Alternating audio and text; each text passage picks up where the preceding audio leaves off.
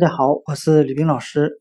今天我们来学习单词 man，m a n，表示人、男人的含义。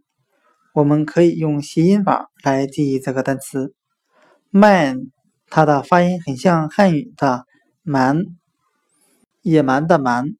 我们这样来联想这个单词的意思：男人都是一些野蛮的人。今天所学的单词 man，m a n，人，男人，我们就可以通过它的发音联想到汉语的蛮，经常做出一些野蛮行为的人，那就是男人。man，人，男人。